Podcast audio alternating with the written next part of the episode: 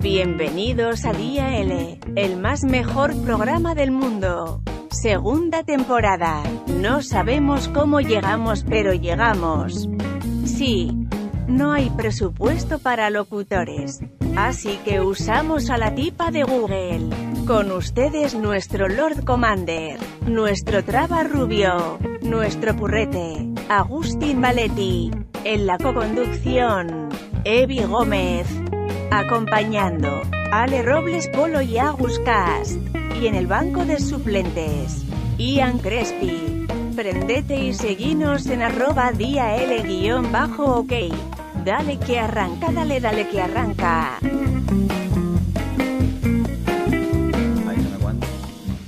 Bueno, bienvenidos a un nuevo programa de Día L. Como les decíamos, no sabemos cómo llegamos hasta acá, pero llegamos.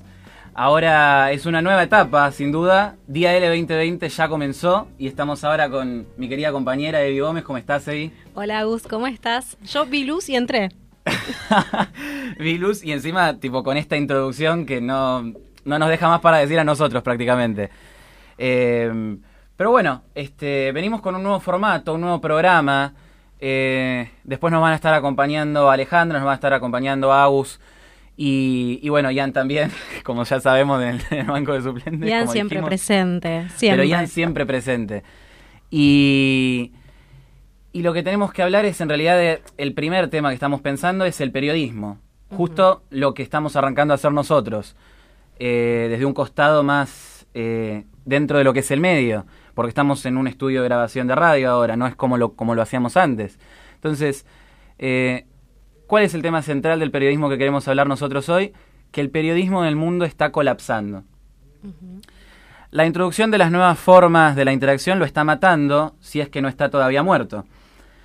Y entonces, ¿qué es lo que nos planteamos? Que la era del clic, por decirlo de alguna forma, está haciendo que los portales de noticias que fueran de alguna en algún tiempo de prestigio, hoy en día sean los digamos, los, nuevos basureros de información inútil que van desde los nuevos trucos para pasar el juego X a el nuevo video viral de la calavera en llamas en Huatupuicú hasta los cambios en los astros chinos que van a influenciar tu vida en el amor, las finanzas y demás.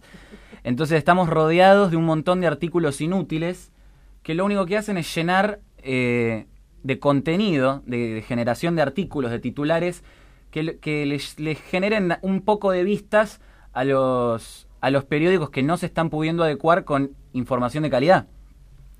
Entonces, el público que nos ve y escucha ahora, y el que no también, también hizo que esto pase. Lo que está pasando con los medios tradicionales no se dio sin el consentimiento del público. Entonces, hoy en día tenemos a este público que buscó escapar de la televisión y, también de la radio. Y se refugió en las noticias contadas por Twitter, por Instagram, por Facebook, por la vecina de la vecina. Ya es más común todavía. Y la oportunidad dorada para llenarse los bolsillos de clics a titulares cada vez más sensacionalistas y artículos cada vez más trillados estaba a la vuelta de la esquina. Eso como para hacer un recuento de cómo llegamos hasta acá. Pero lo que les propongo en realidad es un viaje en el tiempo. Un viaje hacia lo que fue 2016. 2016 en Argentina y en Estados Unidos. Son dos casos creo que eh, bastante interesantes para analizar. En lo que es Argentina, la Argentina de Macri 2016, con pleno capital político, el expresidente toma la decisión de remover eh, gran parte de los subsidios o de la pauta pública, la pauta estatal, eh, la promoción de los actos del Estado dentro de un montón de otros medios. Y al quitar esa pauta pública, un montón de estos medios se ven obligados a cerrar o a eh, reducir el plantel, echar conductores, un montón de voces muy conocidas eh, fueron, según el relato de los que eran oposición en ese momento y ahora son, son conducción, son gobierno, fueron silenciados. Pero lo que sabemos todos es que en realidad esa decisión de quitar la pauta no te, no te genera censura por quitarle plata. Lo que hizo esa decisión es demostrar una crisis una crisis más grave que ya estaba instalada, que estaba instalada en el mundo. Esa crisis más grave es la crisis del periodismo. Es la crisis del periodismo que no se está pudiendo saber adecuar a, a estos nuevos tiempos y la forma de adecuarse es a través de buscar formas de generar contenido con menos tiempo y menos trabajo. Y la forma de hacer eso es el artículo basura. Entonces, eh, lo que vemos entonces es que ya estaban perdiendo por goleada frente a las redes, los podcasts, los canales de YouTube. Hoy vemos gente como Pablo Agustín, que es un youtuber, también que eh, hizo entrevistas a Ofelia, a Peter Robledo, a un montón de gente. Y la gente se informa con eso. La bajada de línea hoy no está eh, en el programa de María Laura Santillán, hablando en TN. La bajada de línea está en Martín Sirio subiendo historias en Instagram, con la cantidad del público que lo sigue, que la mayoría son pibes. Entonces, los medios, los nuevos medios, están empezando a ser gente común, están empezando a ser gente eh, de la que vemos todos los días. Y los únicos que sobrevivían eran aquellos medios gordos, tradicionales de siempre, con las editoriales cada vez más y más militantes del el poder, sea de uno o del otro lado. Entonces, pero del otro lado del continente tenemos otra historia, la de Donald Trump, la de la elección de 2016. En esa elección, la, la particularidad que hay no es que surgen las fake news, sino que se empieza a hablar por primera vez del fenómeno de las noticias falsas. Se saca del cajón, digamos, de alguna forma esto, y se empieza a ver cómo están influyendo estas notas en el pensamiento de la gente, especialmente en elecciones políticas.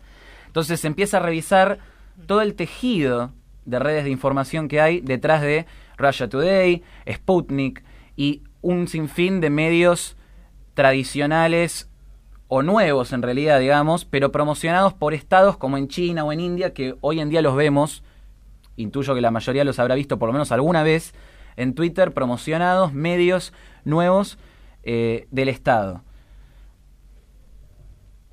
Hay como, como un cambio en esto que, llamamos que es el cuarto poder, ¿no? El periodismo. Eh, su fuerza. Yo siento que está perdiendo fuerza y eso escucho que decís.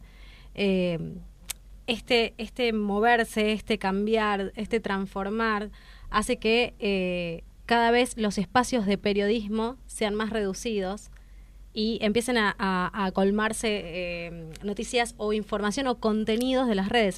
para mí hay una diferencia entre lo que es información y lo que es contenido. ¿A eso apuntás? Claro. O sea, lo que está pasando últimamente es, es esta situación en la que vos tenés, por ejemplo, un ejemplo muy claro, BuzzFeed. BuzzFeed es un sitio que se volvió el ejemplo de lo que querían apuntar, lo que apuntaron después los medios tradicionales para hacer en sus sitios web que es el artículo basura. Constantemente esta cosa de em, siete trucos para hacer la tortilla perfecta, por sobre la nota de, eh, no sé, los Panama Papers, por ejemplo. Una investigación como esa que la tiene que hacer la ICJ, que es una, es una cámara internacional de periodismo. Digamos, ese periodismo tradicional es el que está en retirada. Esa es la crisis que estamos viendo. Esa es la crisis que estamos viendo con las instituciones en general, pero con el, periodismo en particular. ¿Vos crees que tiene que ver con el periodismo en sí o con lo que la gente consume? Porque esto me, hace acordar al huevo y la gallina, ¿no? Sí. Eh, ¿Es lo que la gente pide o lo que nosotros generamos para que la gente consuma?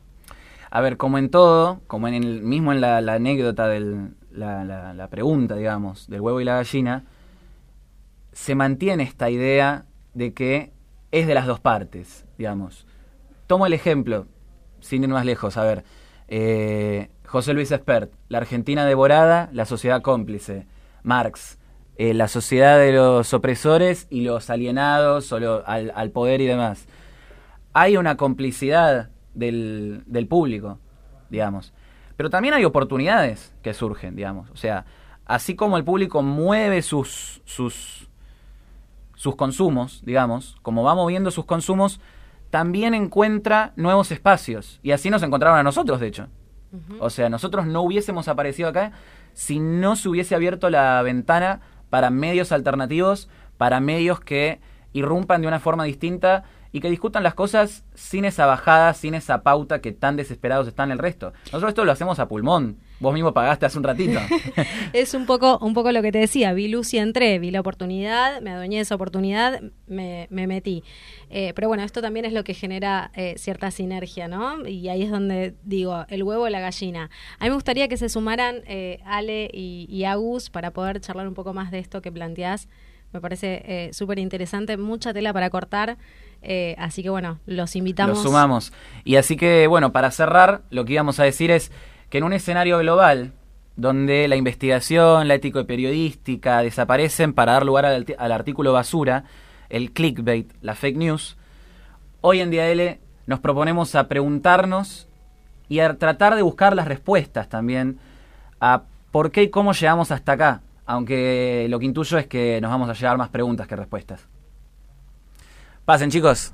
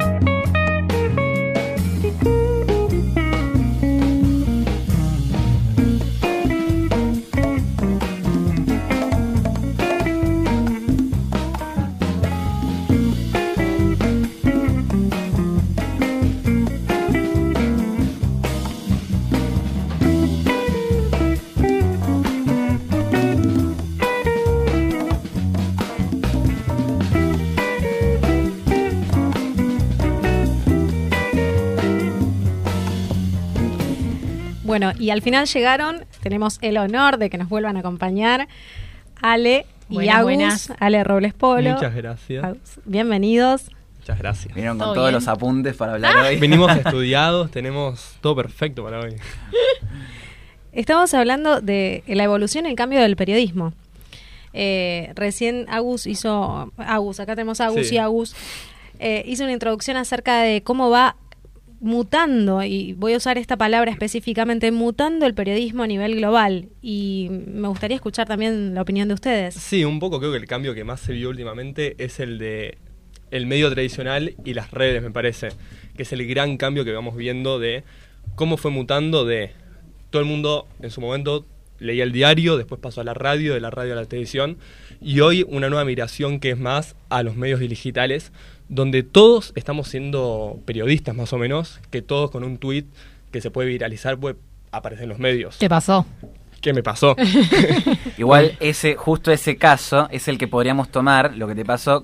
Si querés ahora lo contás bien, pero ¿Te animás? Eh, lo que lo que va a contar en un ratito Agus es más un caso para mostrar cómo los medios se agarran ya, digamos, ya no hacen la nota. Es directamente. Mira el tweet viral que hay, digamos. No es por desmerecer, fue graciosísimo. Pero, tipo, era una foto, digamos. Y era una foto que la podría haber sacado cualquiera y que terminan agarrando eso porque es la única forma que pueden generar clics, que pueden generar movilidad en sus redes. Es lo que mejor les puede pasar. Claro, bueno, lo que pasó justamente es que me sacó una foto con Menem y en esa foto eh, Carlos salió como bastante favorecido y se empezó a hacer viral. Yo me despierto a la mañana y tenía 9000 retweets, no entendía qué había pasado.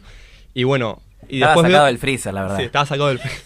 y después y después veo que no solamente en Twitter o en las redes, sino que se empezó a replicar en portales que lo tomaban como una noticia. Cuando fue una foto que salió mal como podría haber pasado con cualquier persona, no es que había una noticia tras eso, era solamente una foto.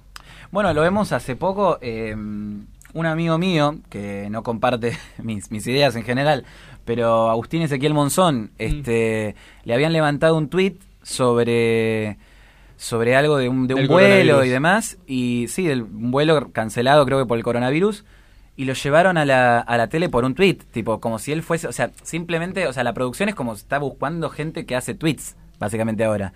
No, no están buscando hoy es noticia un tweet. Claro, no buscan la información. Chicos, me llevo mal con, con, las palabras en inglés. Con... Bueno, bueno, pronunciarlo en español, que es tweet, con, con UI. Tweet. Ahí va. No, a mí me parece muy loco. Recuerdo cuando terminé el secundario, hace un par de años, nada más. no se rían. Hace muy poco. Hace muy poco. Eh, cuando iba a empezar la carrera de comunicación social, que es la que empecé, eh, y periodismo, y estaba ahí definiendo, y trabajábamos en los talleres previos al ingreso en todo lo que era producción periodística. Recuerdo que era ir a la fuente, buscar, leer. En ese momento internet no estaba tan disponible como ahora, no había tanta información inmediata. Y ahora es increíble que lo que posteo Es una noticia. es una noticia. Y desde ahí parto y se arma. Bueno, Bueno, pero ¿por qué? O sea, la falta de credibilidad a los medios, ¿se acuerdan? No sé, yo tengo recuerdos de todos los domingos llega el diario a casa, eh, bueno, no sé, vamos a decir Clarín, La Nación. Eh, hoy por hoy yo donde trabajo, los socios, ay, no tenés el diario, no, pero viste, ay, y la página, o sea, la- un- una parte del diario donde es las cartas que envían los lectores, ¿no? Y todo eso, o sea, como que va perdiendo valor, como que la gente descree, porque muy ligado esto al- a, la política que tienen los medios, eh, a las pautas publicitarias, eh, Sí, toda un poco esta el, el servilismo al poder que tienen muchos medios. Bueno, lo recordamos acá en Argentina, 678, que era un programa militante en la televisión pública, algo que era pagado por nosotros, que era un programa militante del gobierno. O si nos vamos tal vez más atrás en la guerra de Malvinas. ¿Se, acuerdan que lo que vimos en clase de historia, obviamente, digamos, no, no, no habíamos nacido, pero que se decía que íbamos ganando la guerra, íbamos ganando la guerra y después no. Es como en los medios, en los, más que hoy, el periodista es más un relator, no es tanto lo que era antes de buscar información, hacer investigaciones. Hoy es un relato que Es que al contrario, o sea, faltan periodistas, ese es el problema. Ya no hay periodistas, sino que son simplemente locutores de la realidad, interlocutores, digamos, entre capaz eh, lo que es la brecha entre el tweet y la señora de 60 años que no sabe nada de Twitter, digamos, entonces el, el periódico ahora es un vertedero de basura de todo lo que hay en las redes. Sí, pero vos fíjate cómo eso fue, ¿no? Hazte la fama y échate a dormir. Sí. Porque, eh, voy a dar un ejemplo. En el 2016, cuando Trump fue, eh, ga- ganó las elecciones en Estados Unidos, Hillary estaba en todos los medios, o sea, todos los estadios, en los estados republicanos, la apoyaban a ella, sacaban, o sea, la- las tapas de los diarios eh, eran todos apoyándolos a ella. Sin embargo, ahí, en esos estados, es donde más ganó Trump. Sí, Es son- increíble, o sea, la gente descree totalmente la desconfianza que Claro, hay. el hartazgo también un poco de, de esto que ya es evidente de cómo son siervos prácticamente del poder y cómo nos utilizan a nosotros más o menos como monigotes de en base a las necesidades que tienen ciertos políticos o ciertas ambiciones arriba nuestro. Bueno, uno pensaría, digamos, que con esta crisis institucional que tiene el periodismo, de lo que, de la credibilidad que tienen, y también de los medios y dónde se pueden meter cada uno de ellos, uno pensaría, bueno, van a depender menos de los gobiernos, y al contrario, dependen cada vez más, porque como la guita no les llega de nosotros, porque no les consumimos ni una hoja, ni un artículo, y porque incluso había algo que creo que lo estabas contando vos hace un rato, lo del tema este de eh, los artículos, o no, lo contabas Los vos. artículos. Sí, Sí, eh, ayer ingresé en una noticia. eh, Francisco Tinelli, lo, lo- lo traigo Sí, así. sí. Francisco Tinelli dijo algo que enojó a Marcelo. Entonces entré a ver qué había pasado. A Marcelo no se lo nombra, era que Francisco había vuelto con su novia. Y dije, bueno, primero, fake. Y después empecé a ver y había un montón de noticias que decían, no sé, Carmen Barbieri, era un portal de, de famosos. Carmen Barbieri eh, está alterada por la salud de Federico. Y eran todos, eh, todas publicaciones de Instagram, de Twitter, y lo que hacían era básicamente levantar eso. No, aparte hacen toda una introducción para generar un engagement, porque si vos no te quedás un ratito en la nota, no les sirve, no, les No. es rentable. Entonces, te, la, te laburan también que, bueno, vamos, vamos a ir descubriéndolo, pero de a poco. Primero te van a ir introduciendo toda esta pavada, todo no sé qué, y después te vamos a tirar este l- l- la boludez que estamos La bomba levantando. de humo, porque no era nada. Literalmente es una estupidez lo que están levantando, y saben que es una estupidez, entonces primero tienen que poner todo la- el relato, la construcción de, ah, sí, bueno, entonces lo que pasó es esto, y la vecina del vecino. Ah, Esto chicos, pero cuenta. esto mismo en la tele, en los diarios, en todos lados. A ver, ¿cuánto tiempo nos vienen vendiendo las mismas noticias? O sea, desde enero lo que pasó en Gessel. Bueno, sí, estuvieron un mes y medio con todos los días la misma noticia de los Rackers Y en ese momento pasaron 27 mil Chicos, pasó cosas. de todo. Y no- nos aumentaron los impuestos, ajustaron a los jubilados, se hicieron mil cosas, pero la noticia era el caso de los rugbyers y el caso de los rugbyers que tampó antes el caso de- del que había tirado el chancho en Punta del Este Claro. a una pileta y ahora el caso del coronavirus que tapa a los rugbyers, es más o menos así. Y no son las noticias importantes, o sea, mientras está Bueno, pasando todo fíjate esto... que en el mundo estaban hablando del coronavirus y acá estábamos hablando de Fernando. Claro. Era una crisis internacional y acá estábamos hablando de Fernando porque, está bien, nos impactó mucho la situación de lo que pasó, pero vos te huele raro cuando levantan tanto el caso de una persona muerta, porque hay gente muerta de las peores maneras en todo el país, pero cuando levantan un caso en particular es porque tienen video, audio y el todo, el, el, con, el todo de la, de la noticia les da para El un morbo. jugo tremendo. Yo creo que cuando, cuando recibieron la nota, digamos, la, la nota inicial de que habían matado a este pibe, una patota de rabias, que habían videos, que se los estaban llevando los rabios, no sé qué, dijeron, listo, fiesta. Se pusieron todos de acuerdo porque es, es lo que pasó. O sea, en el medio... sí. Fue un distractor. Fue Lo un mismo que pasó. Entonces no sé si en realidad lo que estamos consumiendo son distractores de la realidad, ¿sí? O, o nosotros también en algún punto lo estamos generando, porque a nosotros, y lo voy a decir entre comillas, por favor, nos gusta consumir ese tipo Mm. de noticias que tienen que ver con lo social, para no tener que hacernos cargo de economía, de política o de cosas que son más fuertes, que no tenemos por ahí el conocimiento y que sabemos, y a veces estamos hasta resignados, ¿no? Bueno, un, poco la, la crisis que pasó en 2018 fue en el mismo momento, o sea, se desarrolló, empezó a desarrollarse cuando fue todo el debate del aborto, y el aborto sirvió un poco de cortina de humo de, de toda la crisis que se vino y después nos comimos el palo, pero ya era demasiado tarde y no, nos comimos el palo y no pudimos ver qué es lo que había pasado verdaderamente. Si nos hubiesen informado y si hubiésemos estado atentos un poco a la realidad del país y no en tal vez en cosas más chiquitas como el aborto o ahora con el caso de, de Fernando, que obviamente es horrible, pero al mismo tiempo, lo mismo que decía antes, nos ajustan, eh, ajustan las jubilaciones, suben los impuestos. Y Ah. la sociedad está atenta en esas chiquilinadas cuando en el, en el día a día lo que verdaderamente... A ver, chicos, ten- tuvimos un director de, de- un productor teatro. de teatro, lo designaron como director de aerolíneas. O Sí. sea, nadie se enteró. Un chef en el Banco Central. no, ¿No era productor de Panam? No, a ver, están eh, usando todas estas, estas cortinas de humo, eh, digamos, sinceramente, por ejemplo, el caso de Fernando, es una cortina de humo, una pantalla, digamos, para el ajuste y para el atropello de la justicia. A mí Si lo- todo lo que se han dedicado en este último mes es básicamente proyectos de ley para ver cómo intervenir la justicia por un lado, reformar la justicia por el otro. Jujuy. Lo que está pasando Lo que está en pasando en Jujuy. Jujuy, que ahora medio que se quieren despegar Sí. porque no les conviene del todo, porque, Sí. pero todo lo que están ¿Alguien mostró el tractorazo? El- ¿vier- ¿Lo vieron el ustedes? tractorazo, claro. Y fue después de lo de, mm, de cuando salió Spert el otro día, que pidió rebelión fiscal del campo y no sé qué. Al Entonces- final parece que están poniendo huevo. Entonces, en algún punto, como que las redes están eh, generando eh, el espacio que estamos necesitando. Porque si nos estamos enterando por las redes y no por los medios tradicionales, es porque algo está pasando. Ahora, esto tiene que ver con un, un debilitamiento del cuarto poder, tiene que ver con que falta periodismo de confrontación, porque sabemos que no hay periodismo libre. Falta periodismo de Y confrontación. que Yo no salga recuerdo- la ley, ¿eh? Claro, es que, a ver, yo recuerdo antes que era como, como no sé, em, los, los típicos rebeldes de CQC que iban contra todos los candidatos y no les importaba nada y Mm. Hoy demás. no antes de seguir la línea que siguieron. Digo, ¿qué está pasando? ¿Falta periodismo de confrontación o falta periodismo? No, yo creo que lo que pasa es que la sociedad se ha vuelto más eh, chiquilina en todo eso, Sí. como lo decían hace un rato.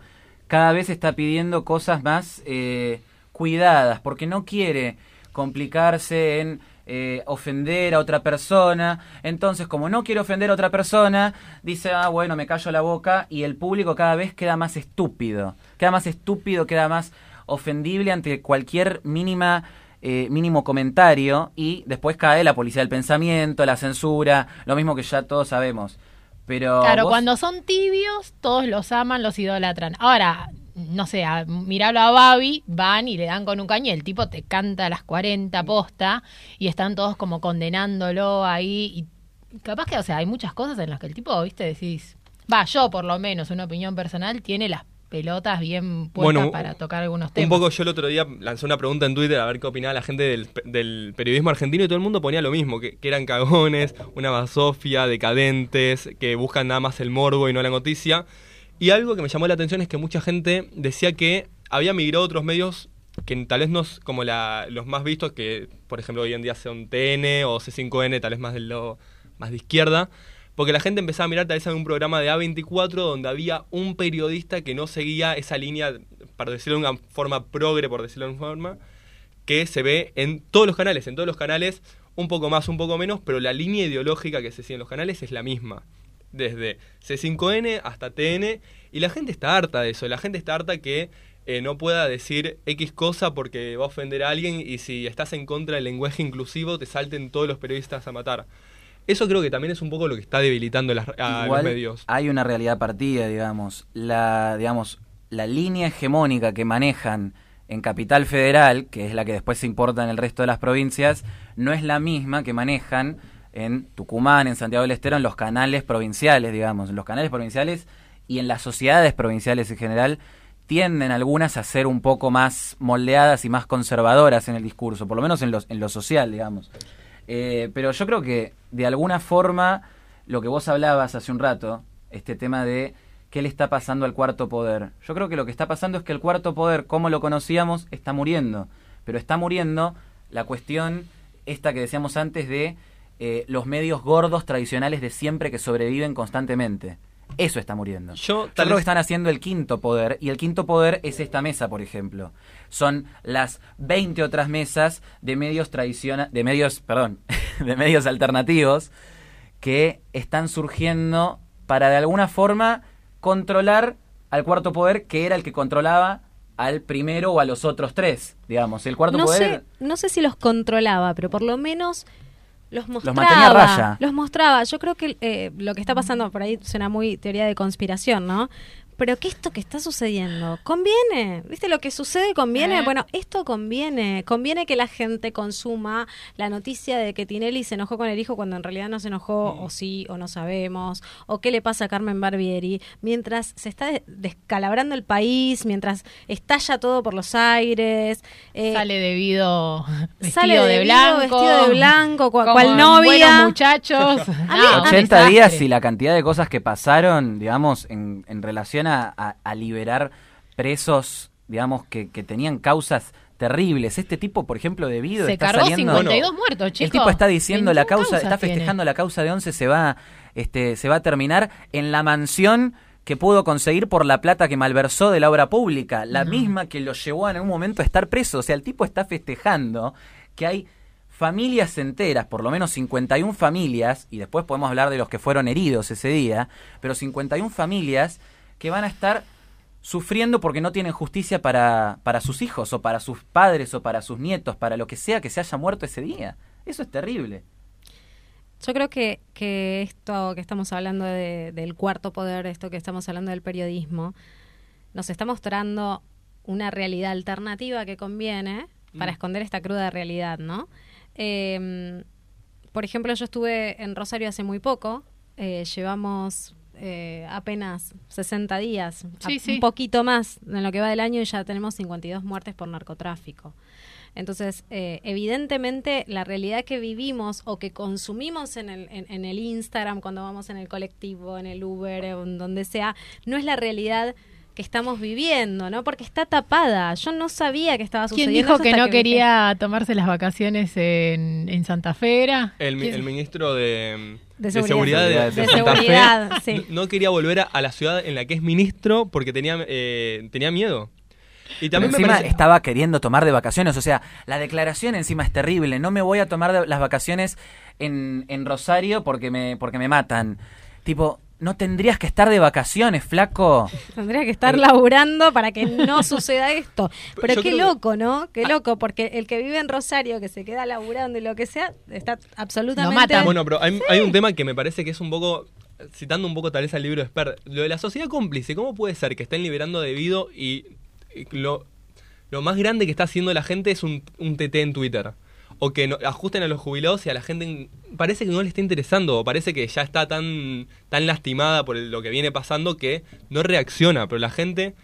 Imagino yo que con todo esto en algún momento va a terminar explotando todo esto porque la gente se viene aguantando ajustes, que liberen presos, que pase esto, que pase los otros y nos están avasallando a nosotros, no es que nos dan algo. Supuestamente hay una marcha Mm. ahora el del 10, 10 de marzo. en- El 10 de marzo. Exacto, en En el Congreso, pero yo también, me, me llegó por WhatsApp, o sea, no es que lo vi en los medios ni nada. Con- Hasta que no haya una toma de la Bastilla, chicos, no. Con- una con- rebelión, ¿en serio? Es difícil que pase eso acá. La gente tiene, primero tiene muy poca memoria y porque por eso votó lo que votó. Mm, sí. Y por otro lado, también no tiene mucha paciencia. Tiene mucha paciencia para, para todo esto. Entonces, se la banca, se la banca bastante bien, digamos. Hay mucha gente que terminó votando eh, a, un, a uno o al otro y lo único que quieren es simplemente que los dejen de joder. Pero se meten en esta grieta porque es lo que le- les terminan les terminan recomendando. Entonces es la falta de protagonismo y de responsabilidad que tenemos como ciudadanos, ¿no? Y también sí. podemos asumirla que también como medio, siendo que nosotros nos aventuramos a esto, pero podemos creer que nosotros vamos a hacer algo distinto a lo que a lo que surge en los medios tradicionales, lo que hablábamos esta cuestión del cuarto y el quinto poder. Yo creo que el quinto poder tiene más oportunidad de hacer autocrítica frente a qué es lo que está comunicando, qué es lo que nos pasa a nosotros como sociedad. Porque no nos olvidemos que los que son periodistas, los Majul, los Leuco, los que sea, son también ciudadanos, digamos. Lo que pasa es que ellos no pueden hacer esa autocrítica porque tienen los bolsillos comprados por alguien más. Nosotros no tenemos los bolsillos comprados por nadie, entonces... Por ahora. Nunca Nuestro nunca. mail es. Bueno, como no tenemos los bolsillos comprados por nadie, el quinto poder tiene más oportunidad de hacer esta autocrítica y decir, bueno, ¿qué es lo que a dónde tenemos que estar señalando? ¿A dónde tenemos que estar punzando? Porque a algún lado hay que punzar, el periodismo tiene que punzar, tiene que de alguna forma meterle el dedo en el, el orto a alguien. Si no te está metiendo el dedo en el orto no es periodismo. A eso quería apuntar, porque como que tiene muchas aristas este tema Mm, y. Chicos, ¿se acuerdan irnos la- para las tapas de eh, noticias? La, tapa de Diario Noticias, este, de la revista Noticias, estaba leyendo que está eh, calificada como de las más picantes en el mundo directamente, de lo que lo que es las Latinoamérica. del ¿no? pasado, ¿no? Sí. ¿Se acuerdan cuando la, la ponían a Cristina o cuando hablaban de las valijas? cuando O sea, necesitamos como... Ahora están todos muy tibios, ¿viste? Están, Es terrible. A eso iba, que el periodismo tiene un montón de aristas. Este tema mismo, fuimos tocando de todo, política, realidad, narcotráfico y demás. Espectáculo. eh, espectáculos, fuimos por todos lados, ¿no? Y, y el, el eje central de, de lo que planteábamos hoy es, ¿qué hacemos con el periodismo? ¿Qué está pasando hoy con el periodismo? ¿Existe el periodismo? ¿Está vivo el periodismo? Una de las cosas que a mí me llama mucho la atención es que si bien el periodismo, hoy en día lo que está pasando es que todos podemos ser periodistas y todo esto que está pasando en las redes, pero al fin y al cabo me parece que los medios tradicionales siguen teniendo el poder porque son a los que vamos a chequear la información. Todavía un poco descre- se descree un poco de todos estos medios alternativos que están apareciendo, porque siempre, no sé, aparece, eh, murió X persona. ¿Dónde lo viste? En Twitter.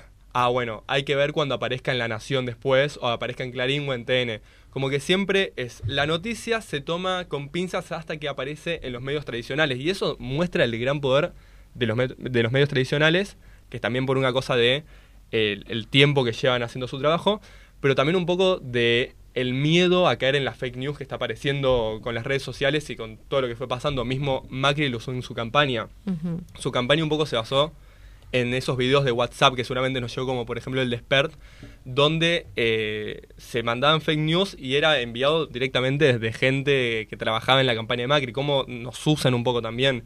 Entonces está un poco esa dicotomía de, está buenísimo lo que pasa en las redes, pero no hay una forma todavía de poder chequear que lo que estamos leyendo y que todo eso es real. Incluso los que están buscando chequear esa información, en general los que te plantean como que están buscando chequear esa información ahora son medios tradicionales y demás.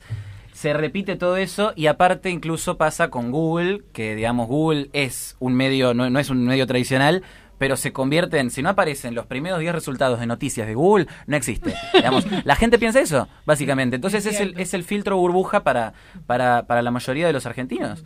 Chicos, les agradecemos mucho por haber estado acá. En instantes tenemos el honor de tener acá a Arturo Maluco que va a estar hablando de este tema. Uno de los grandes referentes de todo esto que venimos hablando del periodismo independiente. Absolutamente. Así que bueno, gracias. Nos estamos viendo el próximo lunes y tenemos mucha tela para cortar. Mucho. Nos estamos viendo. Bueno, nos vemos el próximo lunes, chicos. Bye bye.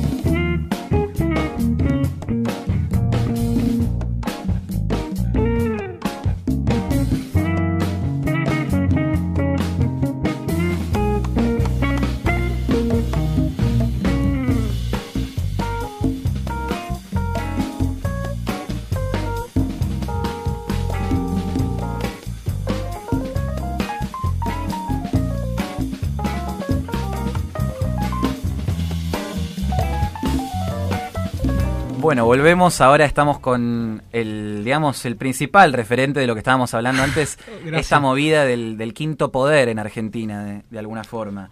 Este quinto poder que eh, viene de alguna forma dentro de esta crisis del periodismo tradicional a chequear no solo al poder, al, al poder ejecutivo, el legislativo, el judicial, sino al poder mediático tradicional, el de los medios que consumimos todos los días, el de los medios que como hablábamos antes, hoy en día viven de el grotesco, del, de la noticia no chequeada, de la falta de investigación y de la, de la básicamente de la generación de notas para generar clics. Sí. Déjame presentarlo, porque para mí es un honor tenerlo acá, Bueno. Arturo Maluco. No, el honor es mío de estar acá. Gracias por invitarme a este primer programa, va, a este nuevo ciclo, Este digamos, regreso, después diría este, este regreso. Eh, es un honor estar acá. Y yo te quería hacer una pregunta a vos. ¿Por qué decís el quinto y no el cuarto poder? ¿Cuál es el otro? No. Yo creo que tradicionalmente se habló de que el cuarto poder eran los medios Claro, como podrían ser. Clarín, TN, y me parece que decir que los medios como lo que haces vos, lo que hacemos nosotros, que decir que nosotros seguimos siendo el cuarto poder nos, nos remite a quedar pegados en todo eso, en todo eso que ya Ah. fue para mí, que ya está demostrando que hoy en día, digamos, tiran estos artículos basura y lo que era el periodismo de referencia, hoy en día es eh, ese BuzzFeed News, Sí, digamos, sí. que es el ejemplo de, eh, de periodismo de, de- de- de tirar artículos basura constantemente para generar clics. No, se entiende perfecto, está bien. Como que el quinto poder sería el periodismo independiente y no el periodismo tradicional de los medios, de lo que dijiste, TN, Clarín, C5N, Página 12 o lo que sea. Eh, y sí, es terrible, lo vieron con los rugbyos en el verano. O sea, es una noticia, está claro. Y es una noticia trascendente. Pero todo el día los rugbyers, rugbyers, rugbyers, coronavirus. La mente rugbyers, del rugby, el ojo del rugby, la novia del rugby, la familia del rugby. ¿Qué están tapando? ¿No quieren que hablemos de lo que está pasando ahora con el gobierno de Albert Títere? Es eso, claramente. Eh, Hay una bajada de línea a algún lado y sí se sabe que en los canales no estoy diciendo ninguna novedad, hay sobres, te ponen el sobre, ves como uno dice una cosa, después dice otra. No me acuerdo cómo es, pero hay uno que decía que a Nisman lo habían matado y después decían que se suicidó. Eh, el mismo- la misma persona, Sí. porque Sí, le sí. pusieron la tarasca y escribió un libro. Ay, no me puedo acordar cómo se llama el tipo. No sé, pero eso se lo escuché Está al zafando, presidente. ¿eh? Se maldito- lo escuché al Bueno. presidente. El primero de todos, ya es terrible. No, por eso, yo ya llegamos a un nivel que, bueno, no sé si Esper dijo, ¿no? La sociedad cómplice. No sé si poner las manos en fuego por Esper porque no lo conozco, pero No, sí. pero el ejemplo del libro sirve. Claro, digamos. totalmente. Al final la culpa no es ni del periodismo, ni de Cristina, ni de Macri, ni de nadie. Si ya todos sabemos quiénes son estos mafiosos históricos de siempre, son los mismos. Es algo, es una vergüenza a Bueno, nivel vos- internacional. Vos tenés una visión un poco más negativa, digamos, creo que la O mía. realista. porque- Yo soy un optimista realista. Vos decís esto de que vos decís esto de que la democracia, digamos, ya está completamente perdida. No, digo que está en vías de muerte. En- o sea, está por... Y es, es que los conozco, el kirchnerismo duro es como el chavismo. Hacen copiar, pegar. Y lo primero que atacan es la justicia y la libertad de expresión. Lo que estás haciendo vos, y te lo agradezco y vos también, que están hablando y dicen lo que ustedes quieren y lo que ustedes piensan, eso es lo que menos quieren. Sí, pero Porque a que abrir matar. cabezas. Hasta A- que se a- a enteren. todo- creo que en esta mesa creo que podemos coincidir que nos van a tener que matar para callarnos. Y bueno, que- entonces le doy la mano. Muchas gracias. Y por eso estoy acá. ¿Consideras Eh, que existe el periodismo independiente? Sí, este radio es un- esta radio, este programa es periodismo independiente. Así que considero que existe. Bien. Eh, quería que repasemos un poco, Sí. digamos, ver un poco lo que estábamos hablando antes. Esto de, habíamos hecho un viaje histórico al 2016 y cómo llegamos un poco hasta acá, digamos, Sí. porque creo que ahí hay dos cosas que nos sirven mucho para, para hablar de esto.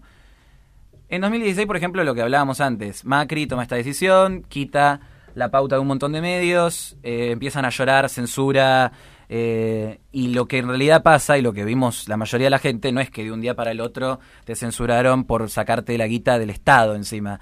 Es simplemente que te sacaron la guita del Estado y sin esa guita no te podías sostener. ¿Y por qué no te podías sostener? Bueno, ahí está el tema.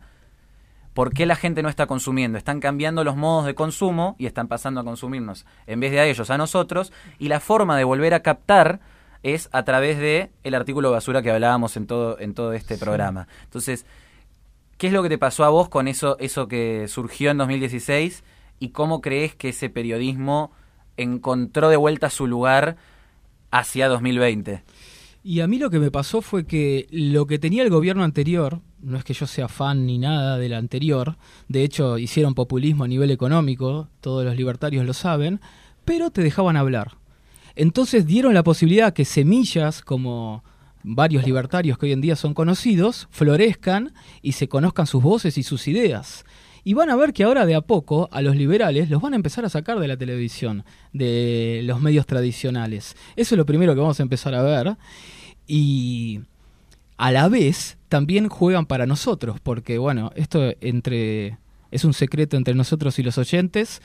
Va, no es un secreto, pero es una conclusión que cuanto más oposición sos, más te van a querer ver. Digamos, C5N, para volver a los medios tradicionales, nunca tuvo tanto rating cuando eh, estaba Macri en el poder. Y TN nunca tuvo tanto rating cuando estaba Cristina en el poder. Navarro con el destape, que ahora lo tiene lo tiene en YouTube, pero sigue teniendo de alguna forma cierta financiación, aunque ahora... Sí, financiación de la plata negra de, de los argentinos, del que, que robó Pero hace poco estaba llorando porque no, porque no le querían bajar en, mismo en su programa estaba, estaba quejándose de que no le querían bajar la plata. Es que para mí ese es un ejemplo que ni siquiera vale como periodista, porque el periodismo es, si a vos te preguntan qué es el periodismo, para mí la respuesta es la búsqueda de la verdad.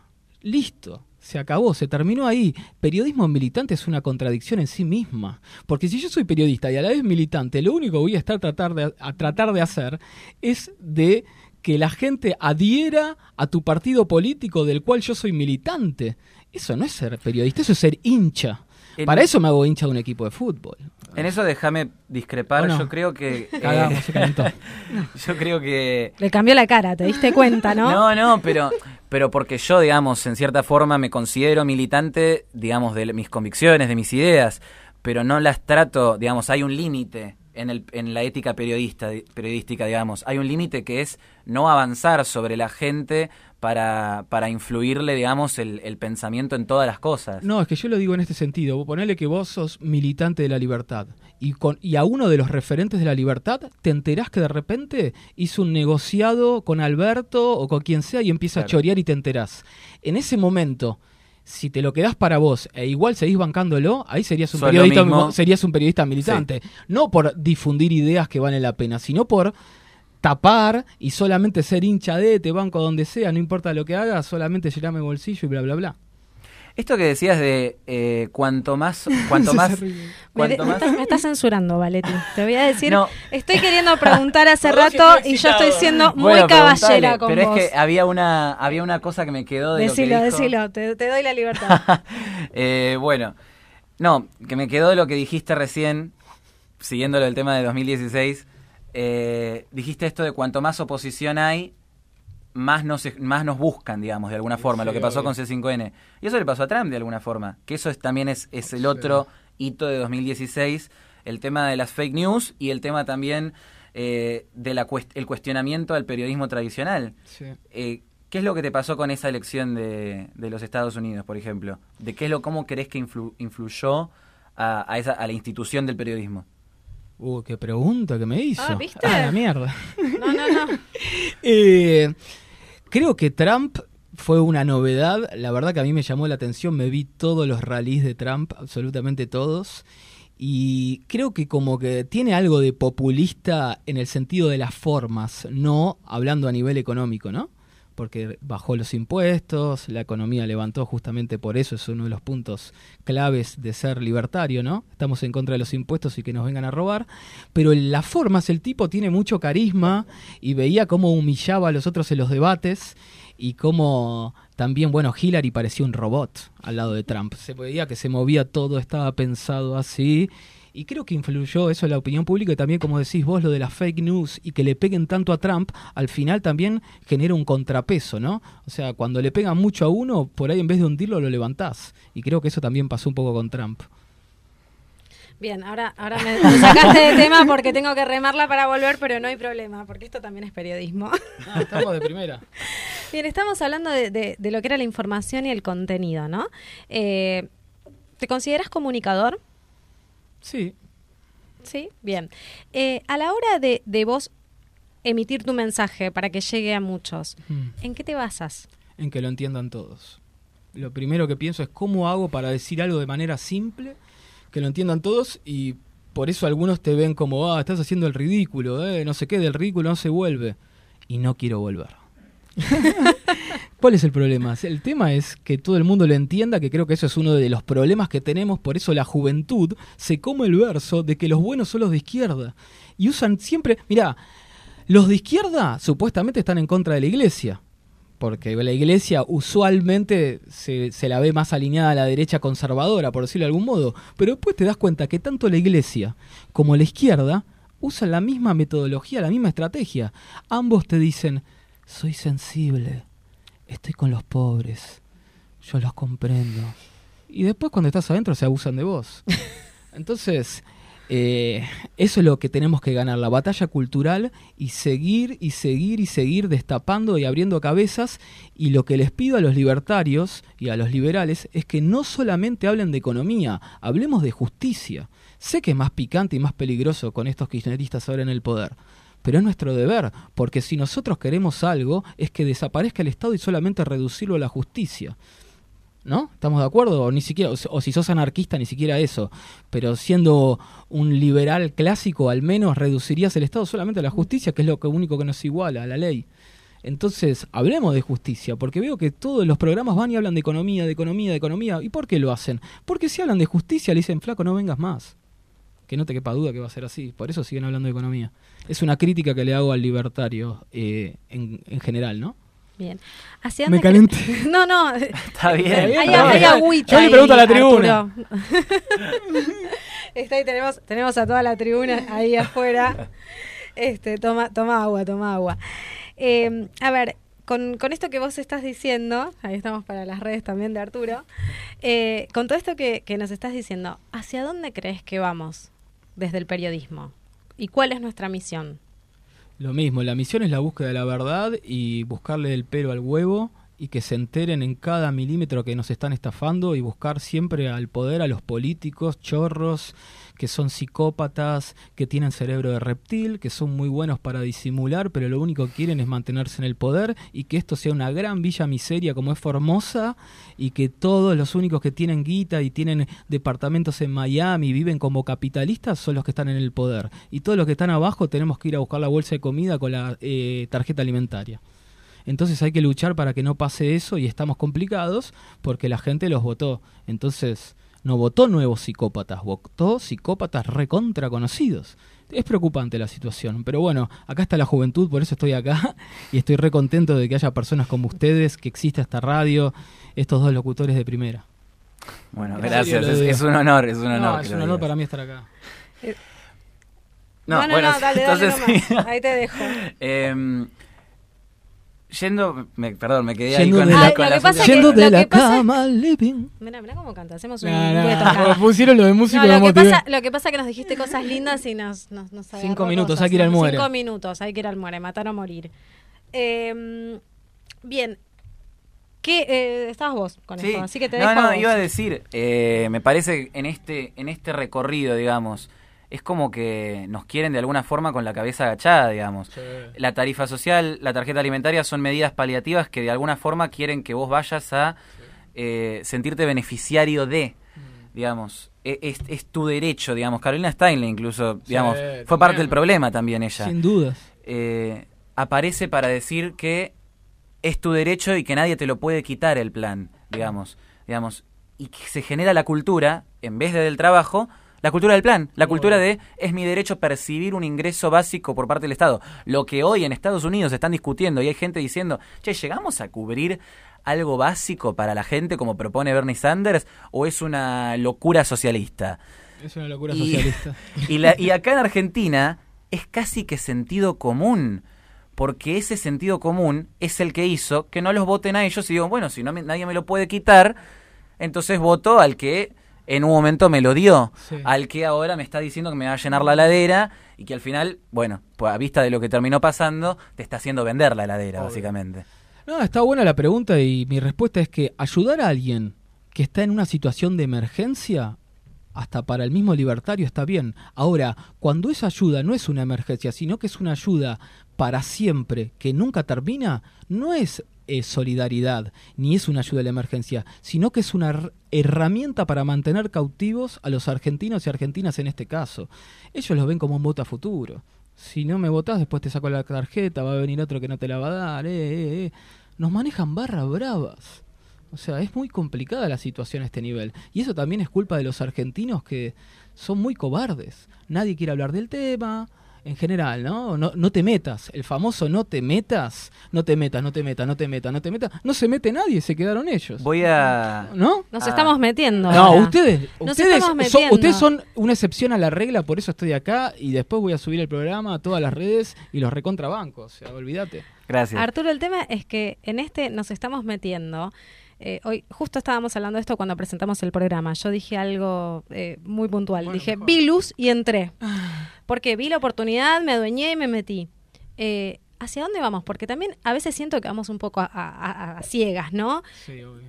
¿Qué referente? ¿A quién seguimos? A nadie. Como argentinos, digamos, más que nada, más que como otras calificaciones. Y yo lo veo más, trato de... Como argentino no sé a quién seguir, la verdad, en este momento, pero sí pienso a nivel mundial como en paralelo a todos esos- estos problemas que tenemos que siempre son los mismos, por el otro lado aparece la inteligencia artificial, eh, Internet y todo lo que se viene, que es una revolución espectacular para mí, porque la tecnología es lo que más nos libera a estos hijos de puta.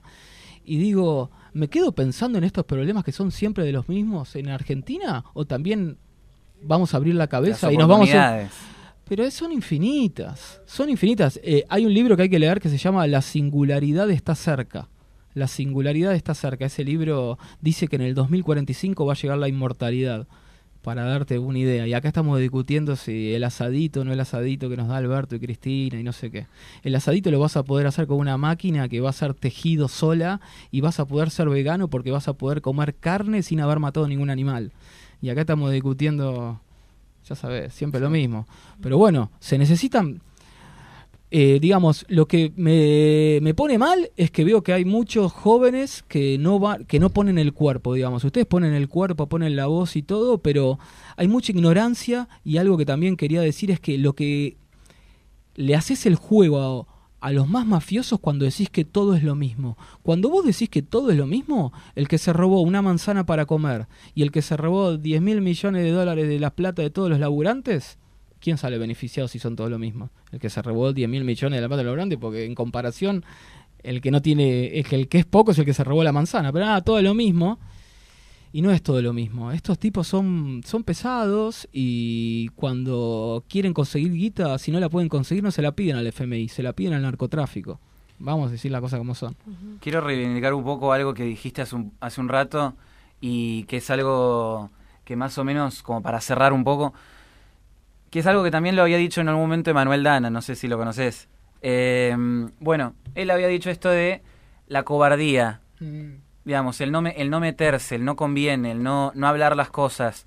Bueno, en un momento él decía, che, me, pa- me paran en la calle y me dicen, gracias por decir lo que yo no me animo a decir, lo que yo no puedo decir. Y lo que él les respondía es cobardes. Está muy bien. digamos, que a veces, lo, a veces lo decimos en chiste cuando nos acordamos de eso.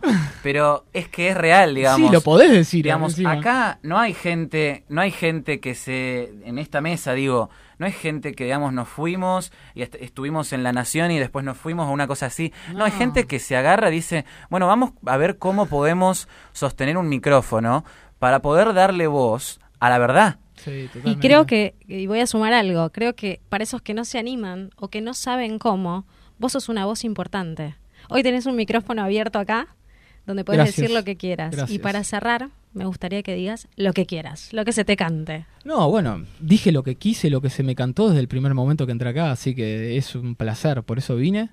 Y lo que quiero es que tengan más gente que los escuche y que los jóvenes entiendan por lo menos cómo funciona la democracia, porque ya estamos a un nivel que, yo te digo, salir otro día a caminar a hacer preguntas sobre corrupción y que no, solo saben que todos roban y nada más, pero no tienen ni puta idea, o sea, se- cómo funciona, ni siquiera saben que existe la división de poderes más o menos, de verdad te digo, o sea, los jóvenes de 15, 16 no tienen la puta idea, son hinchas de...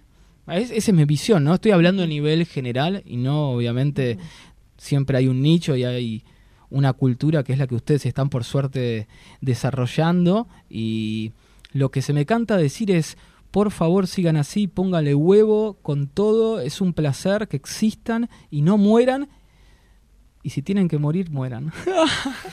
Pero no que no muera, digamos, que no muera la verdad, digamos, claro, por que nosotros, que no y la hay una, hay una frase que está buena que siempre me inspira que es una razón para vivir es una razón para morir. Si no, no sería una razón para vivir. O sea, si cuando vos querés mucho algo, tenés que estar dispuesto a morir por eso. Exactamente. Y al final las cosas son de los que más quieren morir por ello. O sea, bueno, no voy a ponerme a filosofar Sí. de No, esto porque nos vamos a meter en un Pasión terreno, pero y me entendiste. Pasión y convicción para cerrar el primer programa de Día L. Sí, Y aguante los 2020. libertarios. Este es un programa libertario, ¿no?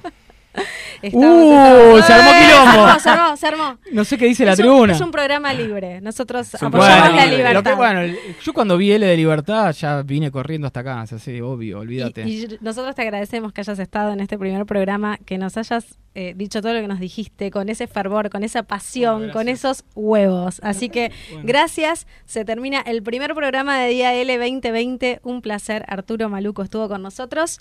Hasta el próximo lunes.